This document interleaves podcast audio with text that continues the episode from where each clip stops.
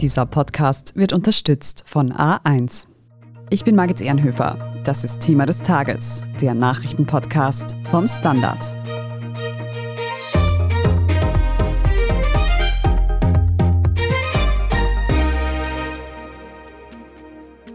Einmal auf einen scheinbar harmlosen Link geklickt und schon ist der Virus auf dem eigenen Computer gelandet. Was die eine oder der andere privat schon erlebt hat, wird im großen Ausmaß immer häufiger zur Gefahr. Hackerangriffe legten zuletzt auch in Österreich zentrale Verwaltungsstellen lahm. Wir sprechen heute darüber, was genau bei der Cyberattacke auf das Land Kärnten passiert ist, warum gerade Österreich scheinbar immer öfter zum Ziel von Hackern wird und was der Staat dagegen tun muss. Wir fragen außerdem nach, wie sich Cyberangriffe in Zukunft entwickeln werden und wie man sich selbst am besten davor schützen kann. Miki Manakas aus dem Standard Web Ressort, du hast dir die Hackerangriffe in Österreich genauer angesehen. Für den Anfang, kannst du noch mal kurz zusammenfassen, wo es in Österreich eigentlich Angriffe gegeben hat? Ja, also besonders prominent war natürlich der Ransomware-Angriff auf die Landesverwaltung Kärnten. Wenig später ist dann ein weiterer Angriff gefolgt auf die Medizinische Universität in Innsbruck. Und dann wieder ein paar Wochen später gab es dann nochmal eine Attacke auf eine Wohnbaugenossenschaft in Wien, wo dann die Angreifer offenbar alle Tochterunternehmen auch verschlüsselt haben, die Systeme. Wie viele Angriffe es dann wirklich gab, kann man nie wirklich sagen. Es dürfte noch viel, viel mehr versuchte und vielleicht auch erfolgreiche Angriffe gegeben haben, von denen man aber gar nichts weiß, weil niemand wirklich sagen kann, wie groß überhaupt die Dunkelziffer ist. Es könnte also durchaus sein, dass das einige mehr waren, als man tatsächlich wahrgenommen hat.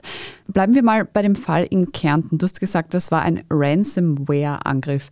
Was bedeutet denn das und welche Auswirkungen hat denn der? Ransomware bedeutet so viel wie es ist eine Erpressungssoftware. Das heißt, erst infiltrieren die Angreifer die Computersysteme, suchen dann dort nach den Schwachstellen, dass sie dann irgendwie die Administrationsrechte erhalten und können dann auf Knopfdruck quasi das komplette System verschlüsseln. Meistens mit dem Ziel, Profit zu machen, also ein Lösegeld zu fordern, um quasi zu sagen, wenn ihr diese und jene Summe zahlt, geben wir euch den Schlüssel, damit wir wieder an eure Daten kommt. Im Fall von Kärnten waren das 5 Millionen Euro in Form der Krypto Kryptowährung Bitcoin, eine Zahlung, die das Land Kärnten nicht geleistet hat. Entsprechend verheerend waren dann auch die Folgen. Also es wurden einerseits natürlich die sensiblen Daten kopiert, aber es wurde auch für mehrere Wochen die ganze Verwaltung einfach lahmgelegt. Das heißt, es gab kein Contact Tracing mehr, Ausweisdokumente konnten nicht ausgestellt werden und die Grundversorgung konnte nicht mehr ausgezahlt werden. Und verheerend sind die Folgen auch deshalb, weil bis heute noch immer nicht alle IT-Systeme überhaupt wieder online sind. Also es gibt immer noch, ich glaube, es sind 16 IT-Systeme, die noch immer darauf warten, wieder ans Netz quasi angeschlossen zu werden. Und das ist einfach auch deshalb so, weil jeder einzelne Computer, jeder Server, jeder Laptop muss quasi untersucht werden und es muss sichergestellt werden, dass da nicht irgendwo in einem Eck quasi, um es zu verbildlichen, noch ein Stückchen Schadsoftware sitzt, dass sie dann wieder quasi zum Angriff übergehen könnten. Also doch einiges an Schaden, die die TäterInnen hier angerichtet haben. Weiß man denn, wer hinter diesem Angriff steckt? Die Verantwortung dafür hat die Ransomware-Gruppe Black Cat für sich beansprucht. Das ist eine russische Tätergruppe, die ihre Dienste in Form von, man nennt das Ransomware as a Service anbieten. Das heißt, sie vermieten bzw. verkaufen ihre Schadsoftware einfach auch an andere Leute, die dann die wiederum für ihre eigenen Attacken auch anbieten können. Das ist besonders gefährlich, weil das im Umkehrschluss bedeutet, dass Angreifer häufig gar nicht selbst technisches Know-how haben müssen, um ihre eigenen Viren so zu entwickeln, um erfolgreiche Taten durchzuführen. Das heißt, diese Black Hat-Organisation ist eine Gruppe. Ist es so gang und gäbe, dass Hacker mittlerweile Gruppen sind und nicht irgendwelche Einzelpersonen?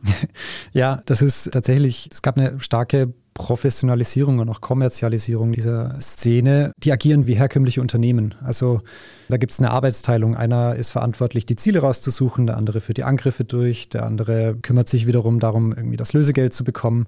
Kürzlich gab es auch sogar einen Bericht über eine Hackergruppe, die Krankengeld und das 13., 14. Gehalt zahlt anscheinend. Also das geht nicht nur darum, quasi das technische Know-how zu haben, sondern einfach möglichst viel Profit zu machen. Was ich mich dabei jetzt aber schon frage, Warum interessiert sich diese Black Hat-Organisation gerade für das Land Kärnten?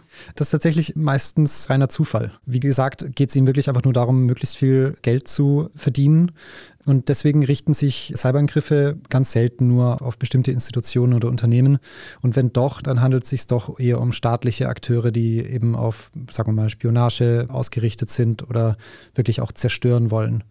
Da Black Hat eben aber privat ist und möglichst viel Geld machen wollen, folgt man da dem Prinzip, dass man einfach massenhaft Phishing-Mails verschickt und schaut einfach, wer anbeißt. Und in dem Fall war das eben irgendjemand der Landesverwaltung Kärnten. Und eben nicht nur beim Land Kärnten, sondern offensichtlich hat auch jemand bei der Med-Uni Innsbruck oder eben bei dieser Wiener Immobiliengesellschaft angebissen. Warum häufen sich denn jetzt diese Fälle in Österreich? Wird hier Cybersicherheit nicht ernst genug genommen? Da muss man vielleicht einen Schritt zurück machen. Gerade zum Beginn der Corona-Pandemie kann man sagen, da, da gab es ganz allgemeinen massiven Anstieg an Cyberattacken. Allein innerhalb der ersten Monate warnten die Vereinten Nationen, dass die Zahl der verschickten Phishing-Mails um 600 Prozent angestiegen sind. Das ist ganz einfach auch deshalb so, weil viele Unternehmen dazu gezwungen waren, ihre MitarbeiterInnen von einem Tag aufs andere ins Homeoffice zu schicken. Und dadurch gab es einfach viel, viel mehr Möglichkeiten, auch irgendwelche Menschen anzugreifen und Unternehmen anzugreifen, die ganz plötzlich irgendwie dazu gezwungen waren, alle Systeme zu digitalisieren. Aber das ist ein Problem, das Unternehmen weltweit betrifft.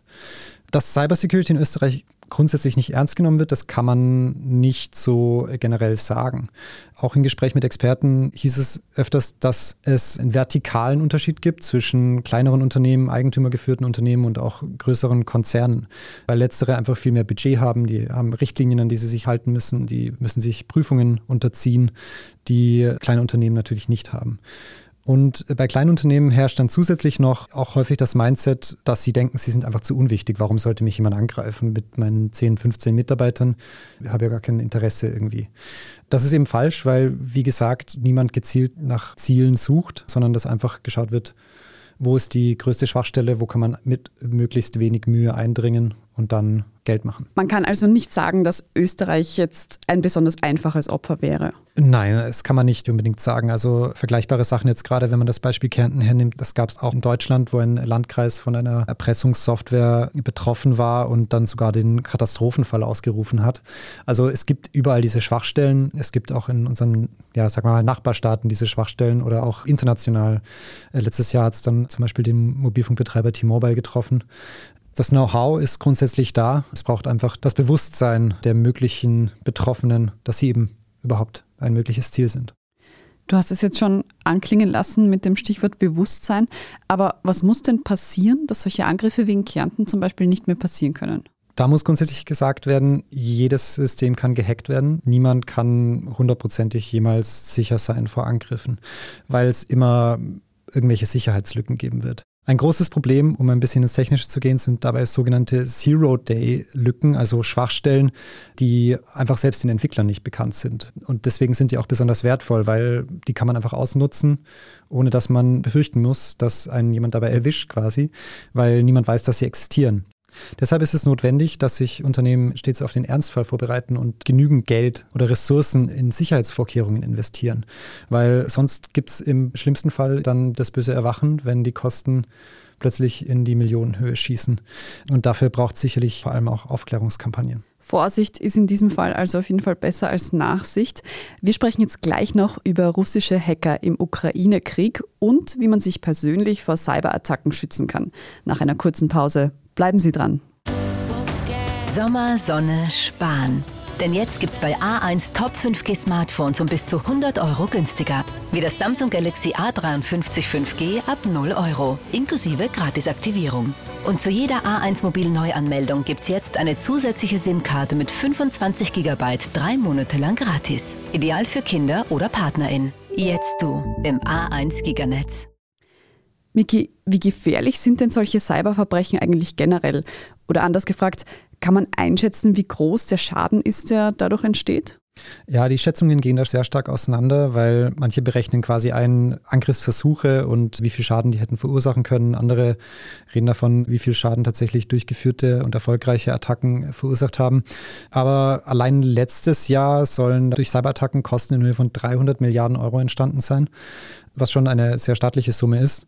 Allerdings ist immer schwierig zu sagen, wie viele Hackerangriffe es tatsächlich gibt, weil nicht alle Angriffe einfach publik werden, weil Systeme teilweise infiltriert werden und erst viele Monate später dann verschlüsselt werden. Aber weil es immer noch durchaus Unternehmen gibt, die tatsächlich Lösegeld bezahlen und versuchen, den ganzen Fall somit ein bisschen unter den Teppich zu kehren, um sich einfach nicht öffentlich mit den Folgen auseinandersetzen zu müssen.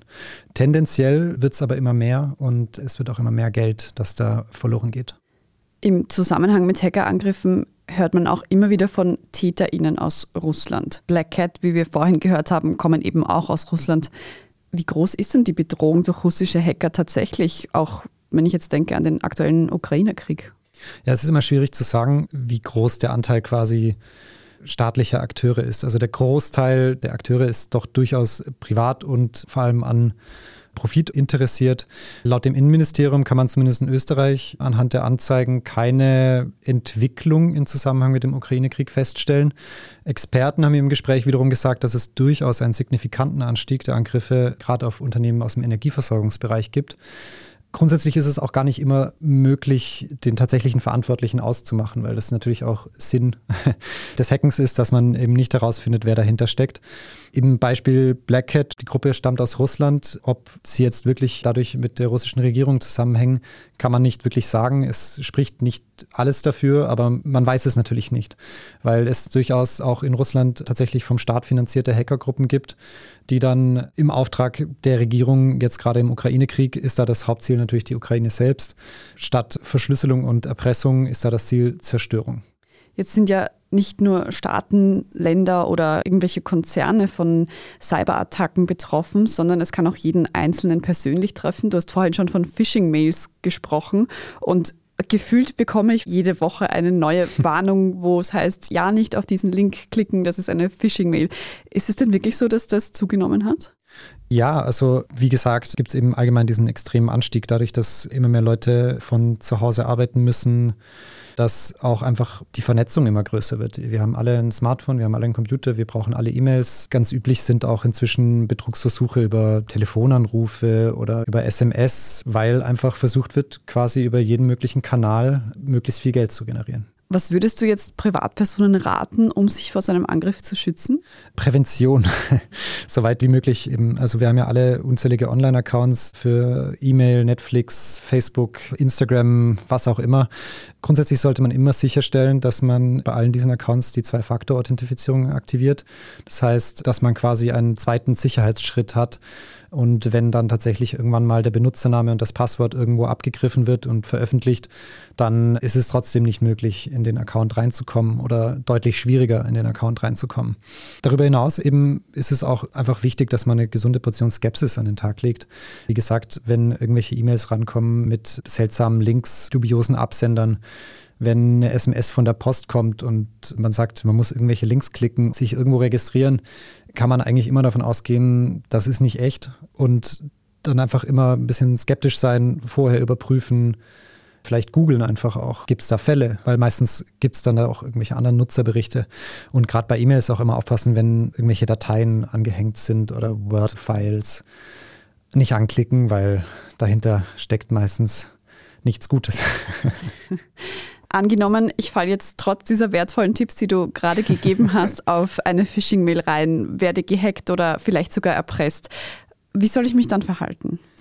Ja, also sag mal jetzt mal, der eigene Computer wird von der Schadsoftware infiziert, sollte man möglichst schnell ihn vom Internet trennen, einfach um sicherzugehen, dass nicht weitere Geräte infiziert werden. Dann, wenn man jetzt sagt, ein Social Media Account wurde zum Beispiel gehackt, schauen, dass möglichst schnell, falls man noch Zugriff hat, das Passwort geändert wird, dass die Zwei-Faktor-Authentifizierung aktiviert wird, überprüfen, ob dieses Passwort vielleicht an anderen Accounts oder an anderen Stellen zum Einsatz kommt, was grundsätzlich nicht der Fall sein sollte. Aber falls doch, überall die Passwörter ändern, dass kein Zugriff mehr auf andere Konten dadurch möglich wird. Nochmal zurück zum privaten Computer zum Beispiel. Wenn der weiterverwendet werden soll, lohnt sich meistens dann doch irgendwie der Gang zum Experten, einfach um sicherzustellen, dass da nicht irgendwo doch noch die Schadsoftware auf dem Gerät ist. Und im Fall von Ransomware, das trifft ja tatsächlich auch manchmal Privatpersonen, lohnt sich meistens nicht zu zahlen, weil man selbst dann nicht weiß, ob man wirklich überhaupt nochmal an die eigenen Daten kommt. Deswegen Backups erstellen, die Daten sichern in der Cloud oder auf einer externen Festplatte. Passwörter überdenken. Ich glaube, da muss ich auf jeden Fall selber auch nochmal dran arbeiten. Miki, wie sieht denn deine Prognose jetzt aus? Wird Cyberkriminalität bald eine größere Bedeutung für uns alle darstellen als zum Beispiel Einbrüche oder Taschendiebstahl? Ist naheliegend, das ist natürlich schwierig zu sagen, aber man kann ja durchaus, wie gesagt, beobachten, dass alle Lebensbereiche zunehmend vernetzt sind. Sogar jetzt unser Zuhause, weiß nicht, dass manche Leute ihre Lichter über die Sprachsteuerung lenken oder der Kühlschrank einem sagen kann, wann man wieder einkaufen muss. Es gibt ja alles Mögliche und das sind alles dann wieder Punkte, wo wir angegriffen werden können. Und es gibt einfach alles viel, viel mehr Risiken. Und auf der anderen Seite ist die Gefahr für Täter deutlich geringer, erwischt zu werden, als wenn ich jetzt versuche, bei irgendjemandem im Haus einzubrechen oder die Geldbörse zu stehlen, weil eben die Zahlungswege über Kryptowährungen deutlich anonymer sind, weil ich nicht persönlich irgendwo auftauchen muss. Und 300 Milliarden Euro letztes Jahr, Tendenz steigend, ist schon eine Hausnummer. Ja, deswegen kann man durchaus davon ausgehen, dass das rein quantitativ gesehen deutlich ein größeres Problem ist. Das große Thema, was über all dem schwebt, was wir heute besprochen haben, ist, würde ich sagen, Bewusstsein schaffen, sowohl im privaten als auch im öffentlichen Bereich. Denn Cybersicherheit wird auch in Zukunft noch wichtiger werden.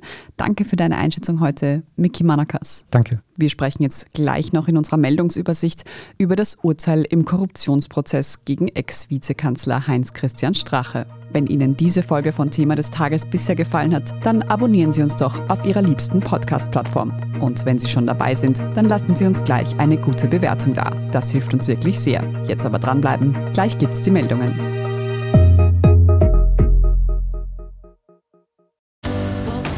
Sommer, Sonne, Spahn.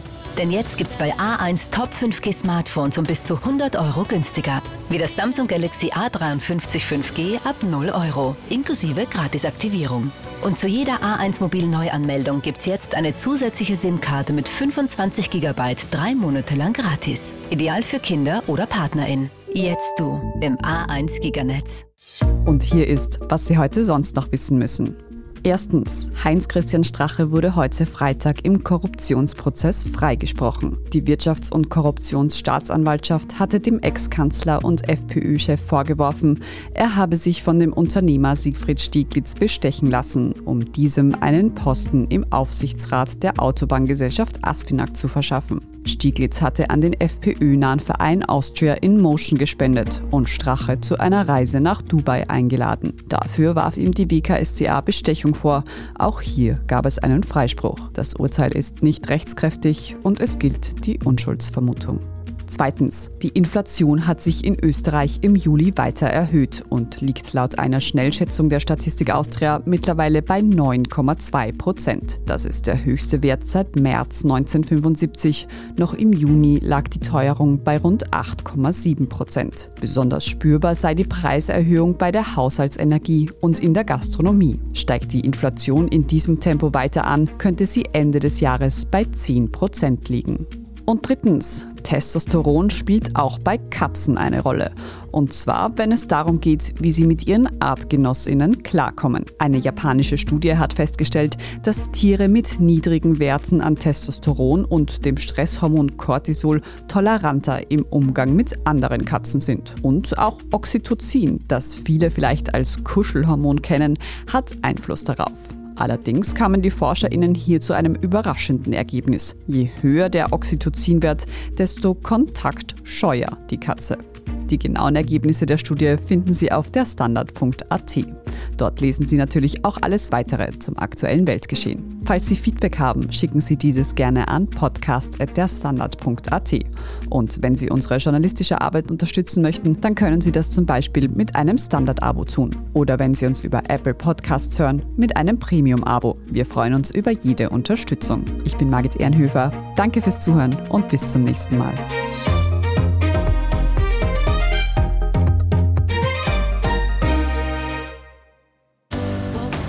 Sommer, Sonne, Spahn. Denn jetzt gibt's bei A1 Top 5G Smartphones um bis zu 100 Euro günstiger. Wie das Samsung Galaxy A53 5G ab 0 Euro, inklusive Gratisaktivierung. Und zu jeder A1 Mobil Neuanmeldung gibt's jetzt eine zusätzliche SIM-Karte mit 25 GB drei Monate lang gratis. Ideal für Kinder oder PartnerInnen. Jetzt du im A1 Giganetz.